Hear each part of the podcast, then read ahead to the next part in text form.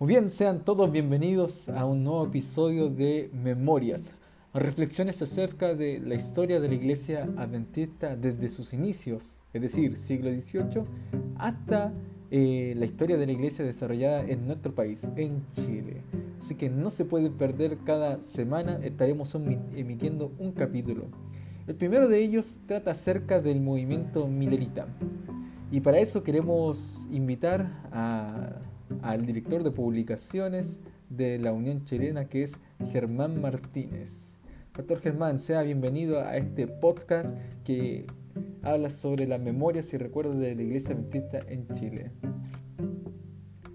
Muy bien, el episodio de hoy, como ya mencionamos en un principio, se va a tratar acerca del el movimiento Millerita y queremos conocer un poco el contexto en el cual nace este movimiento, de qué se trata, dónde, cuál era el mensaje que tenía este movimiento y por qué fue tan grande en el siglo XVIII.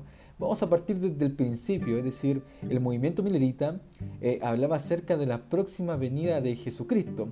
Mencionaban ellos, según Guillermo Miller, quien era un campesino bautista, eh, estaremos hablando un poquito de él para conocer un poco más a este personaje, había llegado, según algunas conclusiones, que Jesucristo iba a volver en eh, primavera de 1843 y 1844. Él no, no tenía una fecha específica, pero sí eh, algún año. Ahora, ¿cómo fue que este movimiento milerita se hizo tan grande y tan conocido no solamente en Norteamérica, sino a nivel mundial? Ahora, ¿fue realmente Guillermo Miller el primero que habló acerca de la venida de Cristo? ¿O hubieron algunas otras personas en otros lugares eh, que también hablaron de eh, la pronta venida de Jesucristo? Ahora, ¿fue un movimiento solamente de Estados Unidos o también fue un movimiento mundial? Para eso tenemos al experto que nos va a relatar entonces lo siguiente. Bueno, quizás partir con el primer personaje, eh, Manuel Lacunza, aunque para eso deberíamos dedicar un capítulo específico acerca de este personaje. Pero Manuel Lacunza, según nos relata el libro El conflicto de los siglos, eh, fue el que escribió el libro La venida del Mesías en gloria y majestad bajo el seudónimo Josafat ben Ezra. ¿Por qué lo tuvo que publicar bajo un seudónimo? Claro, porque fue uno de los libros prohibidos también por la Iglesia Católica.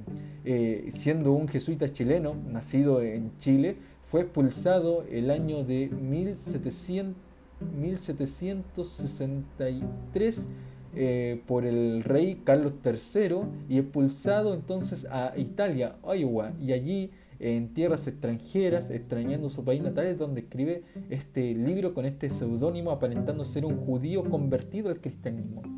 Ahora, este libro fue relevante para Europa, fue relevante para el habla hispana también. Sabemos que en Argentina estaba Ramón Mejía, que tiene anotaciones del libro de Manuel Lacunza y fue, fue alguien que estaba convencido de ese mensaje de que Cristo iba a llegar pronto. Inclusive algunos hablan, historiadores chilenos como Juan Carlos Pirora, mencionan que Ramón Mejía puede haber sido el primer adventista del mundo sin haber conocido el movimiento millerita que se desarrolló en Estados Unidos. Pero vamos a volver a, Guillermo Miller. ¿Quién era Guillermo Miller? ¿Por qué este personaje se hizo tan conocido en Estados Unidos en el siglo XVIII?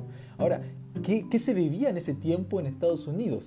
Recordemos un poquito, hablamos un poquito del contexto de la sociedad de Estados Unidos. Estados Unidos era una sociedad independiente no hace mucho tiempo, no llevaba muchos años de independencia con, una, eh, con algo novedoso, ¿no? que es la democracia y la libertad de conciencia, es decir, cada persona, cada estadounidense era libre de adorar a Dios como él quisiera bajo su conciencia, aunque hubiera un problema ya para el año 1600, no 1700, con los puritanos que cazaban a las brujas, muy conocido la, casa de brujas de Salem, eh, sin embargo se respetaba la libertad de conciencia.